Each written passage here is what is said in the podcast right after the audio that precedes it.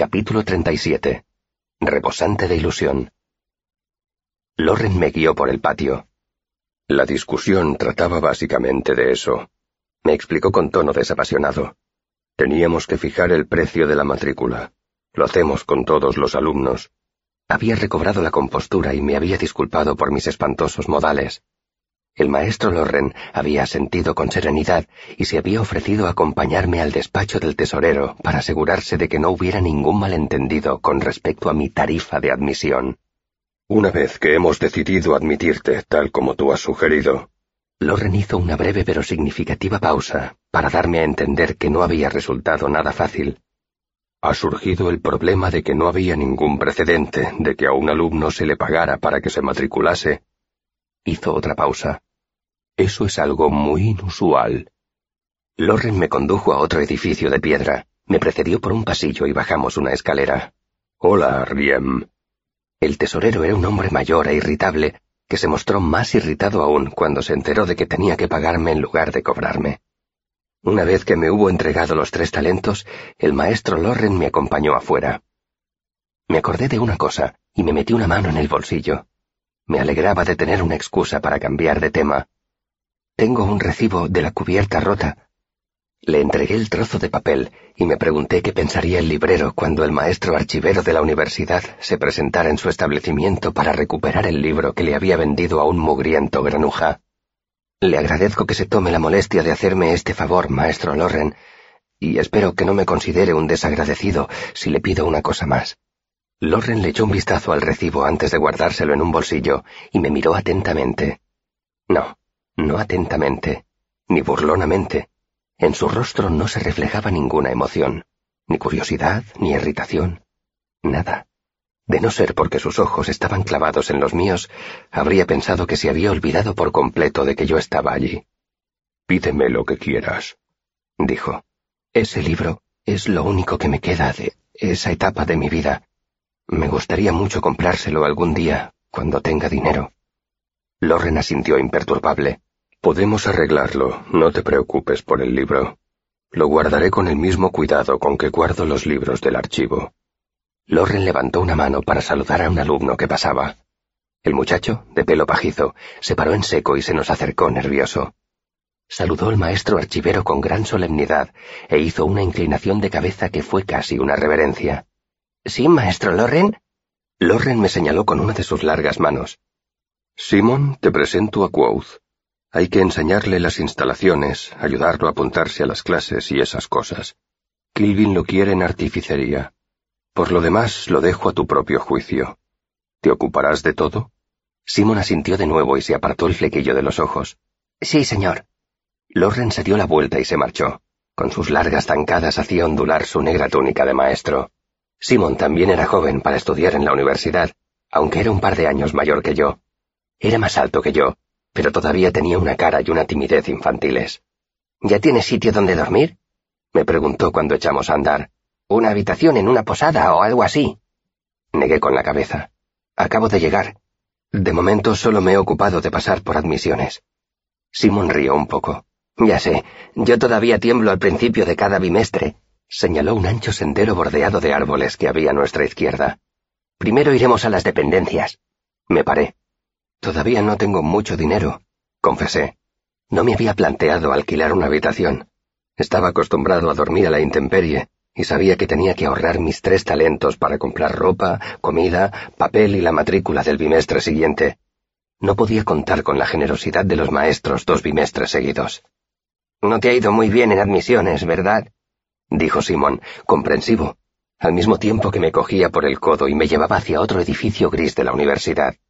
Era un bloque de tres pisos, con muchas ventanas, y tenía varias alas que irradiaban del cubo central. No le des mucha importancia. La primera vez que pasé por admisiones me puse muy nervioso y me cagué, metafóricamente hablando. No me ha ido tan mal, dije, y de pronto noté el peso de los tres talentos que llevaba en la bolsa. Pero creo que he ofendido al maestro Lorren. Me ha parecido un poco... ¿Frío? dijo Simón. ¿Distante? ¿Como una columna de piedra? Se rió. Lorren es así. Circula el rumor de que el Xadal ha ofrecido diez marcos de oro a quien consiga hacerle reír. Oh, me relajé un poco. Me alegro. Es la última persona que quisiera que me cogiera manía. Tengo pensado pasar mucho tiempo en el archivo. Cuida los libros y no tendrás problemas. En general, Loren es muy indiferente, pero ten cuidado con sus libros. Arqueó las cejas y sacudió la cabeza. Es más feroz que una osa protegiendo a sus osednos. De hecho, preferiría que me atrapara una osa a que Loren me viera doblando una página. Simón le dio una patada a una piedra y ésta dio unos saltitos sobre los adoquines. A ver, en las dependencias tienes diferentes opciones. Una litera y un vale para comidas para todo el bimestre te costará un talento. Se encogió de hombros. No es nada del otro mundo, pero te protege de la lluvia.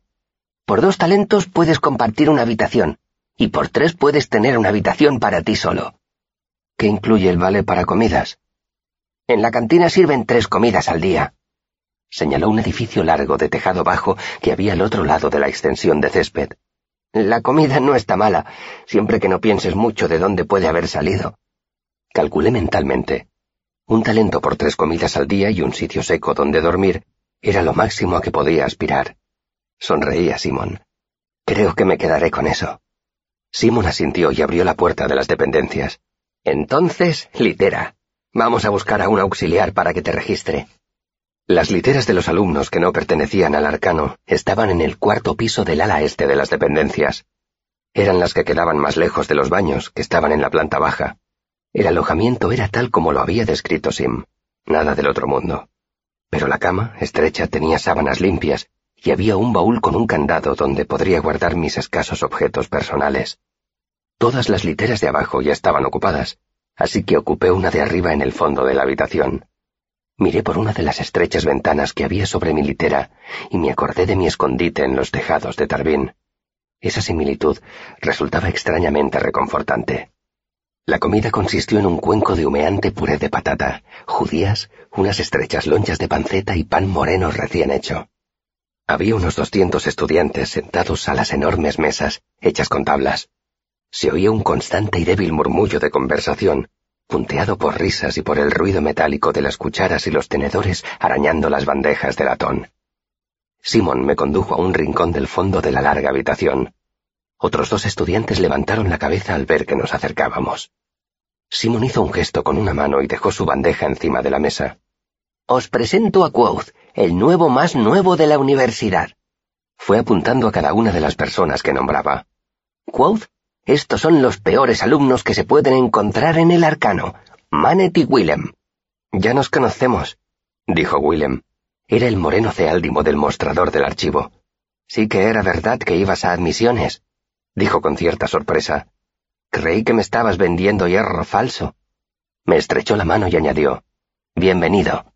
Que Telo nos asista, masculló Manet mirándome de arriba abajo. Tenía como mínimo cincuenta años Llevaba el pelo alborotado y una barba entrecana. Tenía un aire ligeramente desaliñado, como si acabara de levantarse de la cama. ¿Soy tan viejo como me siento? ¿O es él tan joven como parece? Las dos cosas, dijo Simon risueño, al mismo tiempo que se sentaba a la mesa. Verás, Quoth, Manet lleva más tiempo en el arcano que todos nosotros juntos. Manet dio un resoplido. Ya que lo dices, dilo bien. Llevo más tiempo en el arcano del que lleváis vivos cualquiera de vosotros. Y todavía es un simple elir, añadió Willem. Su marcado acento siaru hacía difícil distinguir si lo decía con sarcasmo o no. ¡Hurra por ser un elir! dijo Manet con vehemencia. Si os ascienden no lamentaréis. Confiad en mí. El ascenso solo conlleva más problemas y tener que pagar una matrícula más cara. Queremos nuestros florines, Manet, dijo Simón a ser posible antes de que nos muramos. El florín también está sobrevalorado, replicó Manet partiendo un trozo de pan y mojándolo en la sopa. La conversación tenía un tono distendido y deduje que era habitual. ¿Cómo te ha ido? le preguntó Simon a Willem con interés. Siete con ocho, gruñó Willem. Simon se mostró sorprendido. ¿Qué demonios ha pasado? ¿Le has pegado un puñetazo a alguno? He fallado en el mensaje cifrado, dijo Willem compungido y Lorren me ha preguntado sobre la influencia de la subinfundación en la moneda modegana.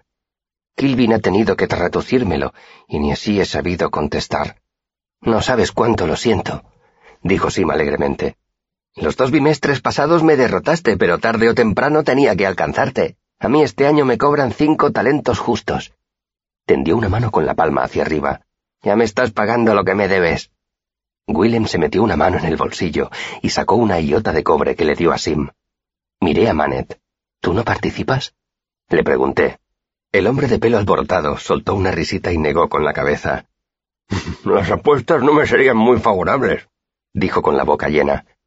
A ver, dijo Simon dando un suspiro. ¿Cuánto tienes que pagar este bimestre? Uno con seis, contestó Manet sonriendo con cara de bobo. Antes de que a alguien se le ocurriera preguntarme cuánto me había costado la matrícula, dije, he oído que a alguien le han impuesto una matrícula de treinta talentos. ¿Pasa eso a menudo?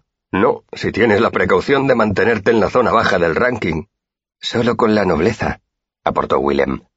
Unos desgraciados de mierda que no pintan nada estudiando aquí. Creo que pagan esas matrículas desorbitadas solo para poder quejarse. A mí no me importa, intervino Manet. Ellos que paguen, y a mí que sigan cobrándome poco. Di un respingo, pues alguien dejó bruscamente una bandeja al otro lado de la mesa. Supongo que habláis de mí. El dueño de la bandeja era un joven de ojos azules, atractivo, con una barba muy bien recortada y unos prominentes pómulos modeganos. Llevaba ropa cara y de colores apagados, y un puñal con empuñadura forrada de alambre en el cinto. Era la primera vez que veía a alguien armado en la universidad. Soboy, Simon estaba anonadado. ¿Qué haces aquí? Lo mismo me pregunto yo. Soboy le echó un vistazo al banco. ¿Es que en este sitio no hay sillas decentes? Tomó asiento. Se movía con una extraña combinación de elegante distinción y rígida y ofendida dignidad. Excelente. Ya me veo comiendo en una tabla de trinchar y lanzándoles los huesos a los perros por encima del hombro. Las normas de etiqueta dictan que hay que hacerlo por encima del hombro izquierdo, Alteza bromeó Manet sonriente mientras masticaba pan. Los ojos de Soboy lanzaron un destello de enojo, pero antes de que pudiera decir nada, Simon preguntó ¿Qué ha pasado? La matrícula me ha costado setenta y ocho estrelanes, respondió Soboy indignado. Simon parecía desconcertado. ¿Es mucho? preguntó. Sí, muchísimo, dijo Soboy con sarcasmo. Y sin ningún motivo. He contestado bien todas las preguntas. Esto es un ajuste de cuentas, sencillamente.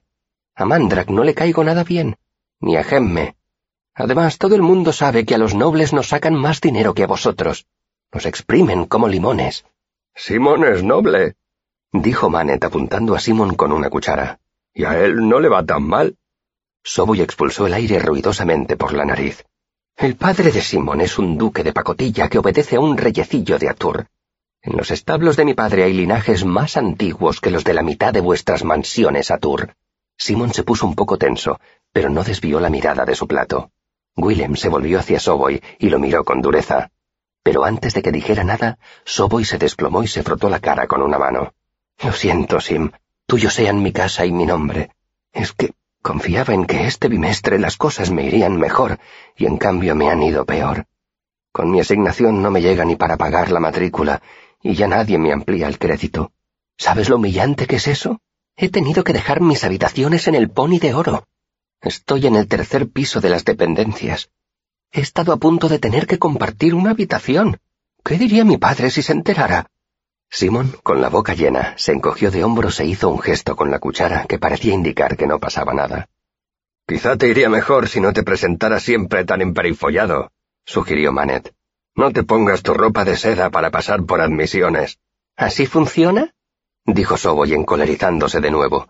¿Tengo que rebajarme? ¿Frotarme el pelo con ceniza? ¿Desgarrarme la ropa? A medida que se iba enfureciendo, su cadencioso acento iba haciéndose más pronunciado. No, ellos no son mejores personas que yo. No tengo por qué inclinarme ante ellos. Un incómodo silencio se apoderó de la mesa. Vi que muchos alumnos estaban contemplando el espectáculo desde las mesas cercanas. Gil Tatiam, continuó Soboy. Odio este sitio. El clima es absurdo e impredecible. La religión es primitiva y mojigata. Las prostitutas son intolerablemente ignorantes y descorteses.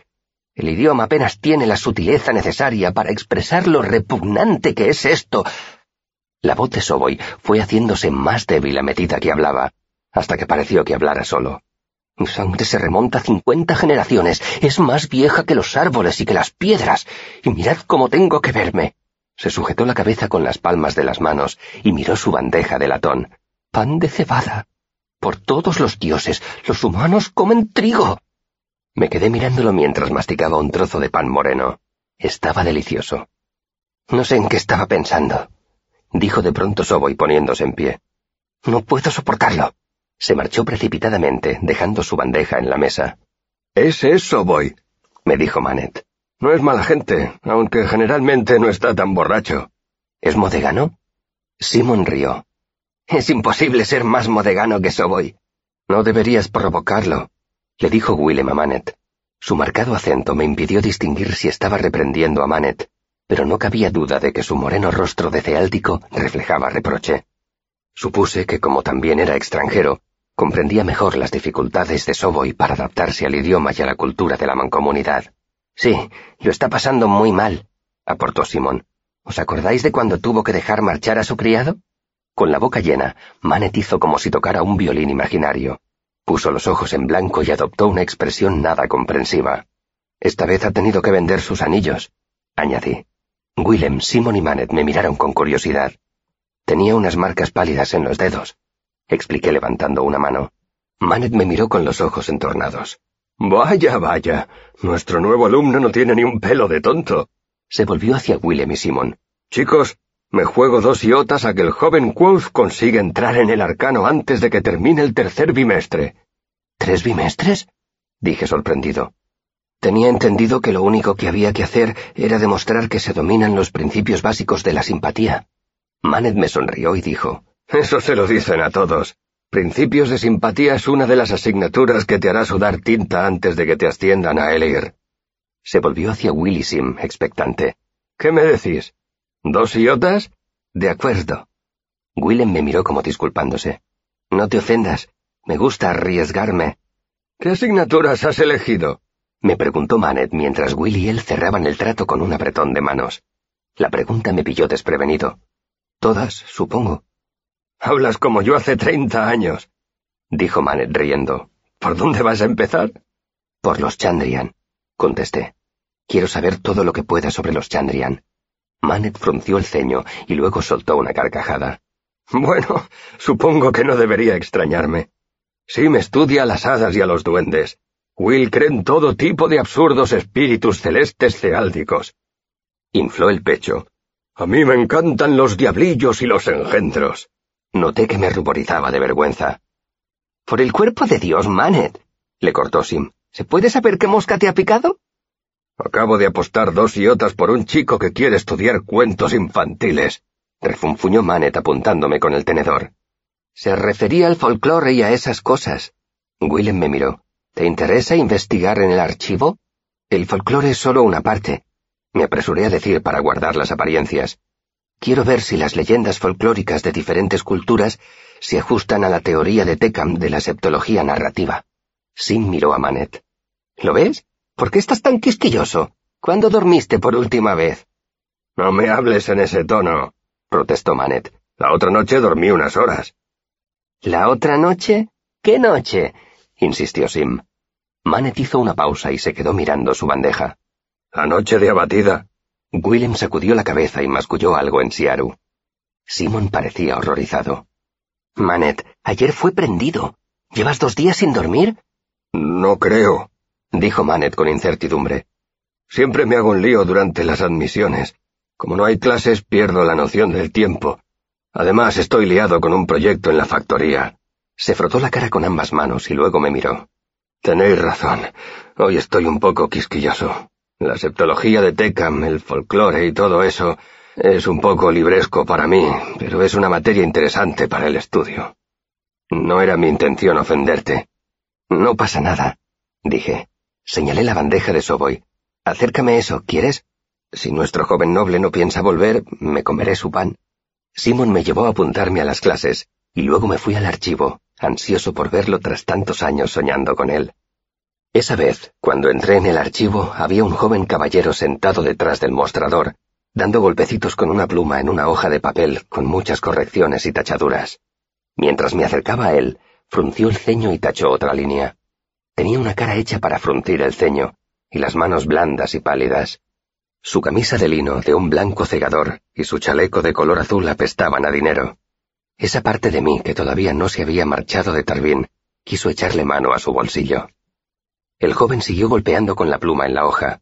Al final la dejó sobre el mostrador con un suspiro de profundo fastidio. ¿Nombre? dijo sin mirarme. Quoth. Ojeó el registro hasta que encontró una página determinada y arrugó la frente. No estás en el libro. Me miró un momento y volvió a fruncir el ceño. Luego volvió a concentrarse en el verso en que estaba trabajando. Como yo no daba señales de marcharme, chasqueó los dedos como si ahuyentara a un bicho. Puedes largarte cuando quieras. Acabo de... Ambrose volvió a dejar la pluma. Mira, no estás en el libro, me dijo muy despacio, como si hablara con un retrasado mental.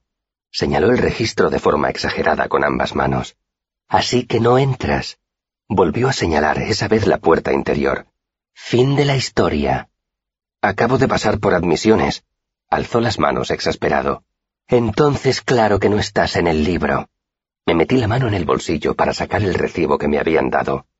El maestro Loren me ha dado esto. Por mí como si te ha llevado en brazos, dijo Ambrose mojando su pluma en el tintero.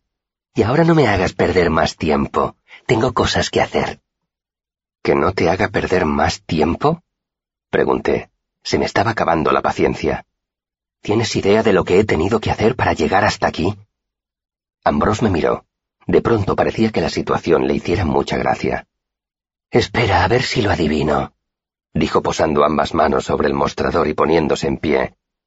Siempre fuiste más listo que los otros niños en Villazoquete, o como quiera que se llame el pueblo de mala muerte de donde eres.